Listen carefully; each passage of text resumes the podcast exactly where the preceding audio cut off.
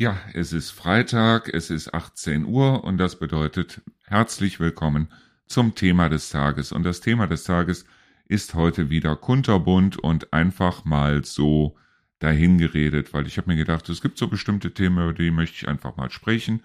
Das ist für viele Jüngere so ein bisschen wie Opa erzählt vom Krieg, weil ich bin ja mittlerweile auch schon 55 Jahre alt. Aber warum nicht? Weil ist ja schließlich mein Sender, ist ja schließlich mein Post Podcast. Das heißt, es ist auch der Sender von Rio. Natürlich, selbstverständlich. Aber es ist mein Podcast und aufgrund dessen habe ich mir gedacht, heute mal ein bisschen, weil, heute mal ein bisschen so querfeld ein, weil ich habe letztens mit Rio hier zusammengesessen und dann haben wir einfach mal überlegt, wie war das denn früher zum Beispiel mit den Ärzten? Das finde ich toll. Ich rede jetzt nicht von der Gruppe, sondern ich rede von dem Berufsstand.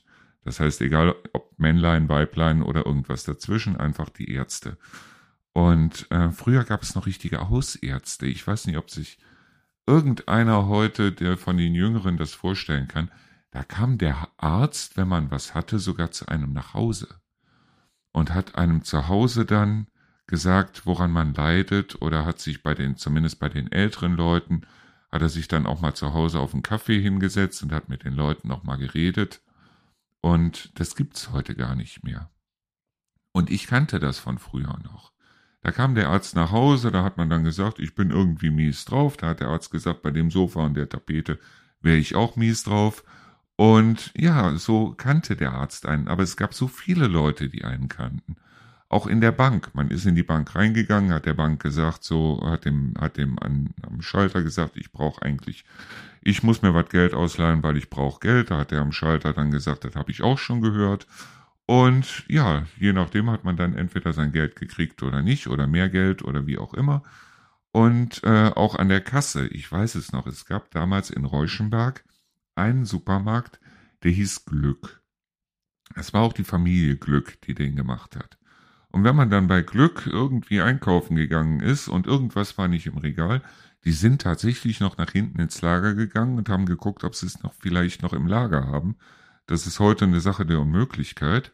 Aber man wusste auch, wenn man dann seinen Einkaufswagen so in Richtung Kasse geschoben hat, und da waren jetzt zwei Kassen auf, dann wusste man, man sollte sich, wenn an der einen Kasse fünf Leute gestanden haben und an der anderen Kasse nur einer, und man hat den einen nicht gekannt, dann sollte man sich an der Kasse mit den fünf Leuten hinstellen weil für den einen hat diese Frau, die da an der Kasse saß, diese Kasse auch aufgemacht. Und das lief dann, ja, Herr Walterscheid, wie geht denn Ihrer Frau und wie geht denn den Kindern und erzählen Sie doch mal, wie war denn im Urlaub und so weiter. Das konnte also an dieser Kasse mal locker eine halbe Stunde dauern, aber man kannte sich. Auch die Leute in der Straße, die kannten einen, die kannten einen wirklich. Wenn da ein neuer mit dazugekommen ist oder dahingezogen ist oder wie auch immer, dann standen die Leute noch mit Brot und Salz vor der Tür und haben den Neuen noch willkommen geheißen. Gibt's das heute nicht mehr? Macht man das heute nicht mehr? Auch mit den Ärzten. Ich glaube, ich weiß, woran das bei den Ärzten zumindest liegt. Aber danach, darauf kommen wir nach der Musik, würde ich sagen.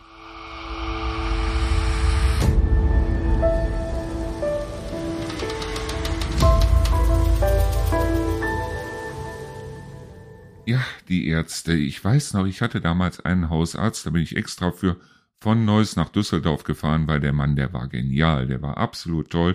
Da konnte man auch reingehen und sagen, ich habe im Moment absolut keinen Bock. Der hat mich einmal zwei Wochen krank geschrieben, das ist jetzt schon Jahre her, deshalb darf ich es heute erzählen. Der hat auf den gelben Zettel drauf geschrieben, Hui-Wui-Wurzelreizsyndrom. Das gibt's nicht, dieses Hui-Wui-Wurzelreizsyndrom, aber der hat gesagt, Junge, du siehst so aus, als brauchst du zwei Wochen Urlaub. Daraufhin hat er mich dann krankgeschrieben. Der Mann, der war genial. Der Mann, der war auch zu Kindern genial. Der war auch super mit Kindern. Der hat, wenn Kinder da saßen, hat er seinen Kittel auch ausgezogen, weil der hat immer gesagt, Kinder können auf Ärztekittel überhaupt nicht. Und er hat mit den Kindern gespielt und er hat sich mit den Leuten unterhalten. Das könnte der heute gar nicht mehr, glaube ich, weil die Krankenkassen so viel kaputt gemacht haben. Warum brauchen wir überhaupt 87.000 Krankenkassen? Wir bräuchten eigentlich im Grunde genommen Ärzte, die auch dafür bezahlt werden, dass sie sich mit den Leuten mal hinsetzen. Wofür sind denn Hausärzte da? Also ich meine, Psychiater, Psychologen oder so Gesprächsheildingens hast du nicht gesehen, Gesprächstherapeuten oder sonst irgendwas. Da rufst du an, wenn du irgendwo was hast und dann kriegst du einen Termin in sechs oder acht Monaten. Wenn du Glück hast, wenn du Pech hast, wartest du sogar Jahre auf einen Termin. Ein Hausarzt ist einer, ich kenne das höchst persönlich, da kommst du rein, sagst, ich bin mies drauf, dann schreibt er dir ein paar Tabletten auf, sagt erst mal eine halbe, in den zwei Wochen nimmst du dann eine ganze und dann soll das Ganze wieder gut sein. Kann es aber nicht. Du brauchst jemanden, mit dem du reden kannst. Bloß das Reden kriegen die Ärzte nicht mehr bezahlt. Und jetzt kommt's, die Ärzte und die Wissenschaftler, die maulen ja wie die Bescheuerten über Heilpraktiker mit ihren Globuli und so weiter. Und ich halte selber von den Globuli auch nichts. Aber die Globuli, die sind quasi nur Schmuck am Nachthemd.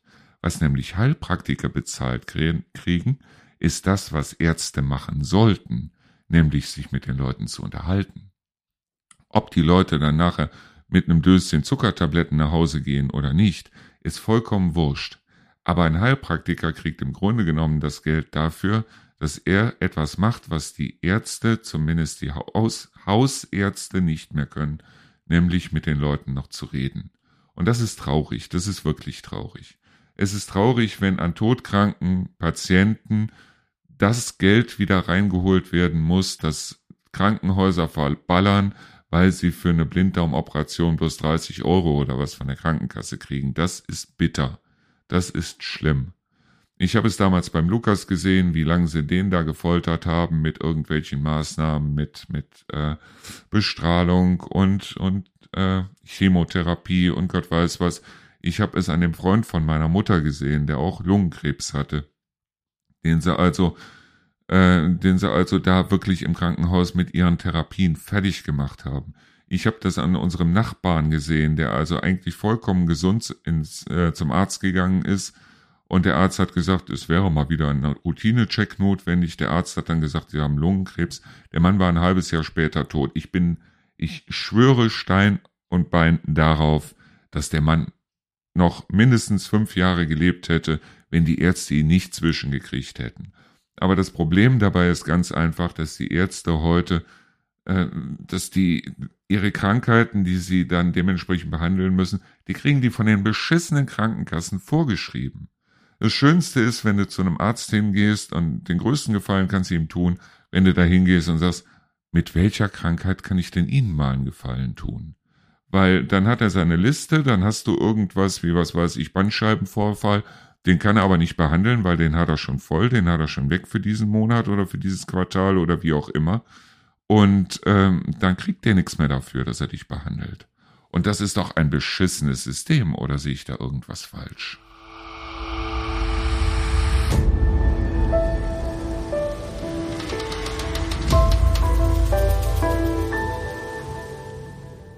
Ich war jetzt gerade draußen und habe mir drei Züge geraucht und jetzt bin ich wieder hier. Draußen habe ich drei Schmetterlinge gesehen, die im Flug gegeneinander gekämpft haben. Das war richtig toll. Also jetzt weiß ich auch, warum die Schmetterlinge heißen. Die sind ganz schön aggressiv, diese Tiere.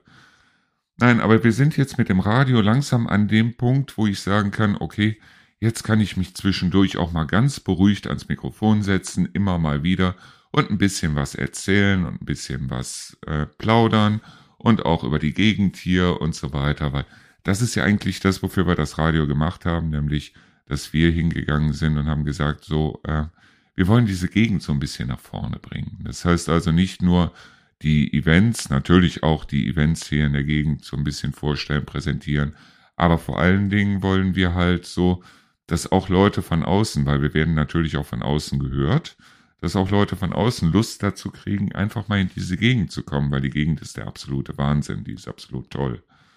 So, und worauf ich angesprochen worden bin jetzt vor zwei Tagen, es war dieses Thema, das ich gebracht habe mit diesem Gendern, wo ich gesagt habe, wir gendern nicht hier im Radio. Und ich muss ganz ehrlich sagen, ich bin 55 Jahre alt geworden, nicht um jetzt erstens mal, erst, nicht um jetzt anzufangen zu gendern, sondern auch deshalb, weil ich in den gesamten 55 Jahren nicht einmal das Gefühl hatte, dass eine Frau weniger wert wäre als ich oder dass ein Homosexueller weniger wert wäre als ich Und vielleicht ist Gendern genau das Richtige für Leute, die glauben, dass andere, die also nicht auf ihren Tellerrand passen oder auf ihren Teller passen, dass sie weniger wert sind als sie. Ich glaube das nie. Ich habe das nie geglaubt.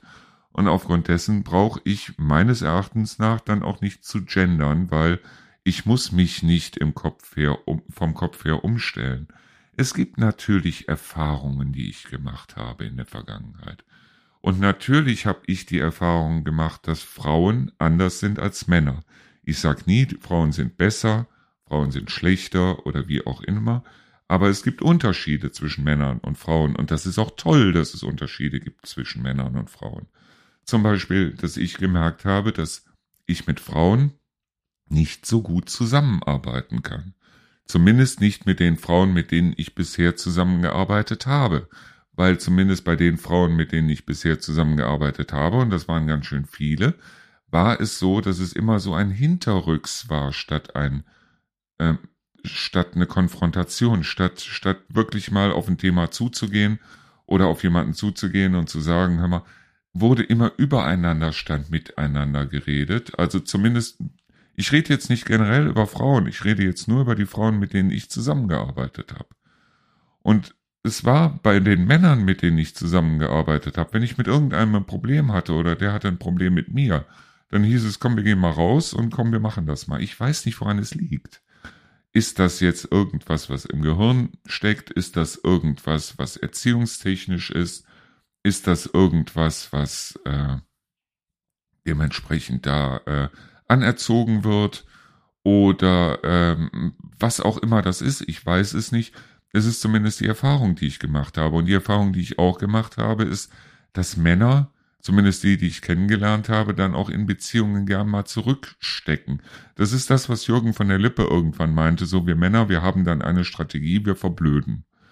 Das ist kein Verblöden, es ist einfach nur so, dass es irgendwann so ist, dass wir Männer sagen, okay, wenn eine Diskussion auf nichts hinauslaufen soll und keine Lösung gefunden werden soll, dann machen wir diese Diskussion auch nicht. Und das ist die Erfahrung, die ich gemacht habe. Das heißt aber nicht, dass ich Männer für schlauer oder toller halte als Frauen. Es ist ganz einfach der Unterschied, den ich festgestellt habe in den Erfahrungen, die ich gemacht habe.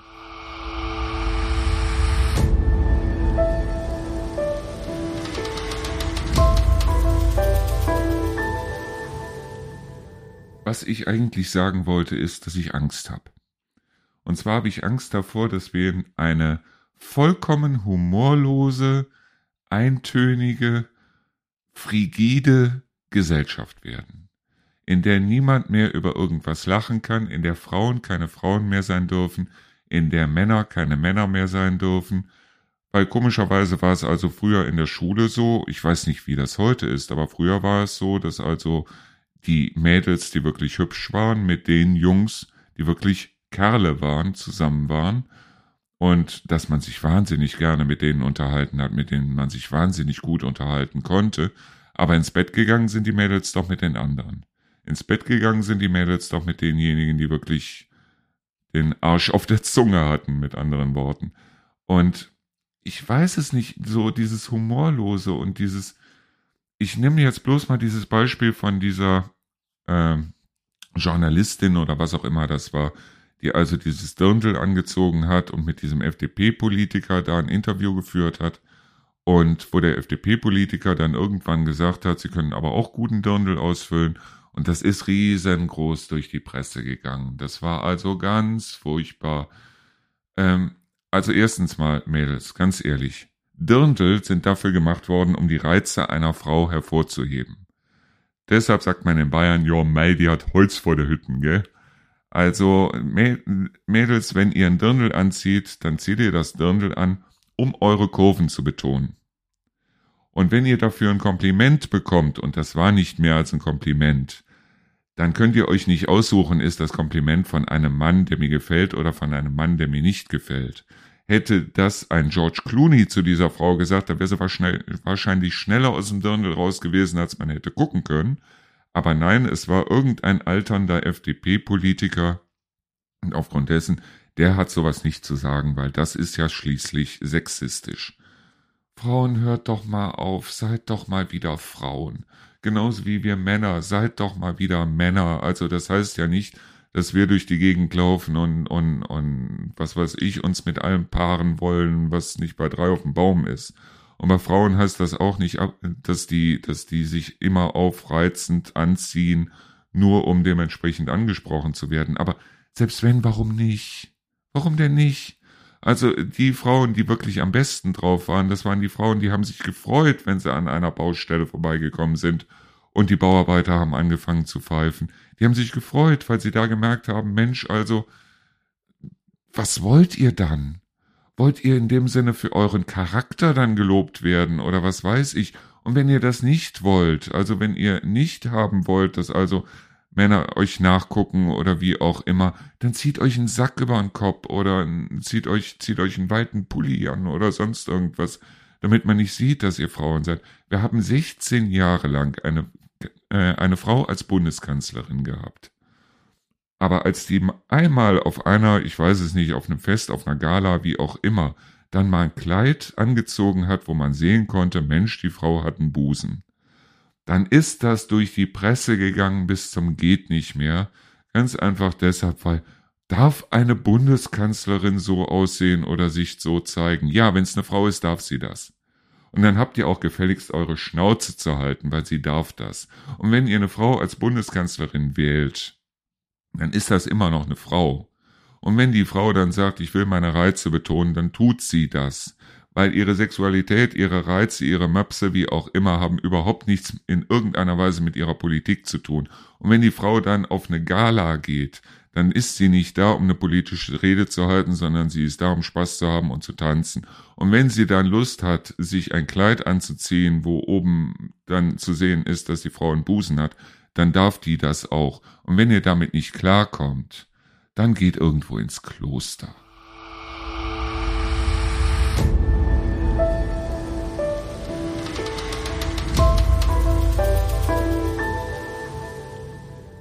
Und kommen wir jetzt mal zu der Humorlosigkeit hier in Deutschland. Es gibt hier in Deutschland einen, ich weiß es nicht, Stand-up-Comedian, äh, Komödianten, wie auch immer, Moritz Neumeier der mittlerweile dazu übergegangen ist, sich gerne im Kleidchen fotografieren zu lassen und sich die Nägel zu lackieren und der überall durch die Gegend zieht und erzählt, dass also äh, Sexismus das furchtbarste ist, was es überhaupt gibt.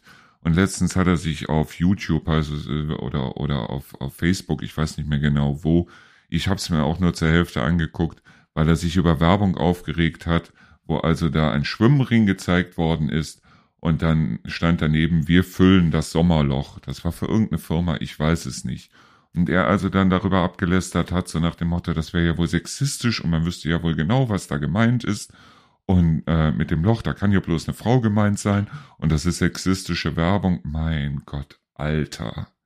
Du hast doch nicht mehr alle Schrauben im Karton oder du hast ja nicht mehr alle Latten am Zaun, oder? Also jetzt erstmal ganz ehrlich, ich, die Frauen, die ich kennengelernt habe und die wirklich gut drauf waren, die hatten genauso wie Männer auch Spaß am Sex. Und wenn eine Frau keinen Spaß am Sex hat, dann ist das eine Sache, wo sie vielleicht dann sagen sollte, okay, ich ziehe mich nicht aufreizend an oder ich gehe bestimmten Dingen aus dem Weg oder sonst irgendwas.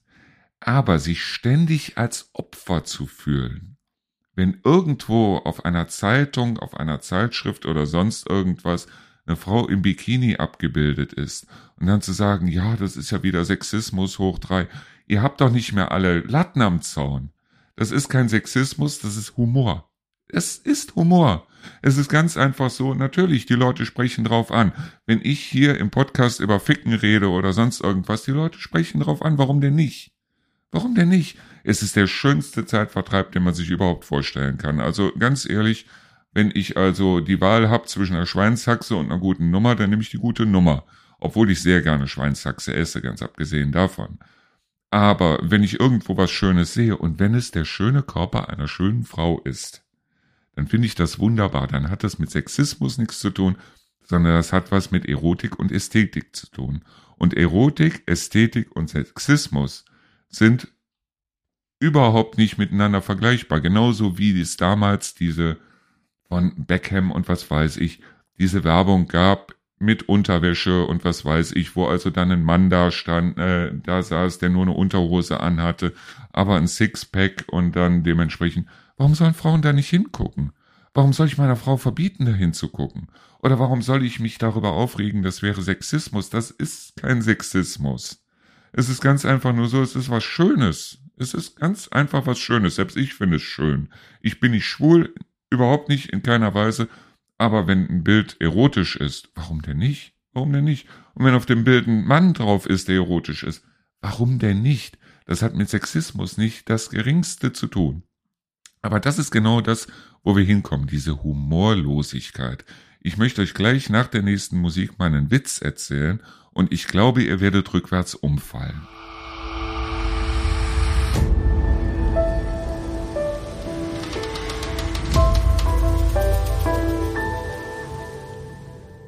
So, wir haben ja über diesen Witz geredet und dieser Witz kam, das muss ich vorher sagen, weil sonst schalten vielleicht zu viele Leute ab, von meinem Sohn. Und zwar hat mein Sohn diesen Witz erzählt, da lag er auf dem Krankenbett, wusste, dass er sterben würde und wusste, dass er Krebs hatte. Und er hat diesen Witz, ich glaube, zwei Wochen vor seinem Tod erzählt. Und der Witz geht so. Also, da sind zwei Kinder, es ist Weihnachten und eine Familie hat zwei Kinder und die sitzen also äh, da und essen und danach kommt die Bescherung. Und bei der Bescherung ist es so, dass das eine Kind unheimlich viel Geschenke kriegt, so fünf oder zehn Pakete, und das andere Kind kriegt einfach bloß ein Paket mit einem Pullover drin. Und da guckt dieses Kind mit den vielen Geschenken das andere an und sagt, kann das sein, dass Mama und Papa mich viel lieber haben als dich? Daraufhin guckt er mit dem Pullover den an und sagt, kann das sein, dass du Krebs hast? Das ist ein Witz. Und es ist ein Witz, der dazu führt, wir haben beide gelacht, übrigens. Weil es ist, Witze sind auch dazu da, eine Situation zu entspannen. Und ich muss ganz ehrlich sagen, wenn ich das heute höre, wie viele Witze über Hitler und über äh, allein bei den Juden unterwegs waren im Zweiten Weltkrieg in Nazi-Deutschland, wie viele Witze sich erzählt worden sind in den Konzentrationslagern, obwohl die Situation absolut beschissen gewesen ist. Aber sie haben trotzdem immer noch darüber gelacht. Ganz einfach aus dem Grund, weil sie waren trotz alledem und trotz dem, was ihnen passiert ist, nicht humorlos geworden. Und das ist das Schlimmste, was einem Volk passieren kann, wenn sie anfangen, ihren Humor zu verlieren. Und die Witze gehen nicht darüber, also ich meine, wenn man einen Witz erzählt über einen Kinderschänder oder wie auch immer, wo also ein Mann mit einem Kind durch den Wald geht und das Kind sagt, boah, das ist aber gruselig hier und der Mann sagt, jetzt hör aber auf, ich muss nachher alleine zurück. Ja, das ist ein Witz. Das ist ein ganz einfach, das ist ein Witz. Man, man darf sogar darüber lachen, obwohl man weder Kinderschänder mag, noch Leute mag, die mit Kinderschändung in irgendeiner Weise irgendwas zu tun haben. Es geht bei ne, einem Witz, bei Humor ganz einfach darum, eine Situation zu entschärfen. Und aufgrund dessen auch diese erotischen Bilder und auch diese Sachen. Ich liebe den Humor zum Beispiel, zum Beispiel von Ricky Gervais. Den finde ich um einiges geiler als den Humor von Mario Barth. Mario Barth, der kann mich kreuzweise am Arsch lecken, weil der einfach nur zeigt mit seinem Humor, mit seinem angeblichen Humor, was er für eine Pfeife ist. Aber so ein Ricky Gervais, der also wirklich in seinen Witzen und mit seinem Sarkasmus wirklich den Finger in die Wunde legt. Und man schreit kurz auf und man ist kurz, es ist kurz dieses Gefühl von Bitterkeit, aber es ist auch dieses Gefühl von, solange wir noch drüber lachen können, ist es nicht ganz so schlimm. Und das ist genau das, was wir uns behalten sollten. Wir sollten drüber lachen können. Es ist egal, ob es jetzt Sexismus ist und wie auch immer. Und wenn Frauen Konfrontationen eher haben könnten, und wenn, zumindest bei den Frauen, die ich kennen, äh, kennengelernt habe, und wenn die lieber, wenn die vielleicht eher mal eine Konfrontation gemacht hätten, dann wären die vielleicht auch eher mal bereit gewesen, zum Chef ins Büro zu gehen und zum Chef zu sagen, ey Boss, ich brauche mehr Geld.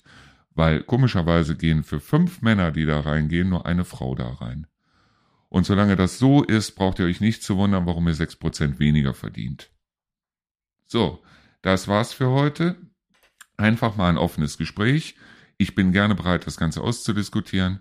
Und wir hören uns am Montag wieder. Ja, weil ich habe jetzt Wochenende Und ich werde mich trotzdem auch am Wochenende immer wieder ans Mikro setzen und immer wieder ein bisschen was erzählen.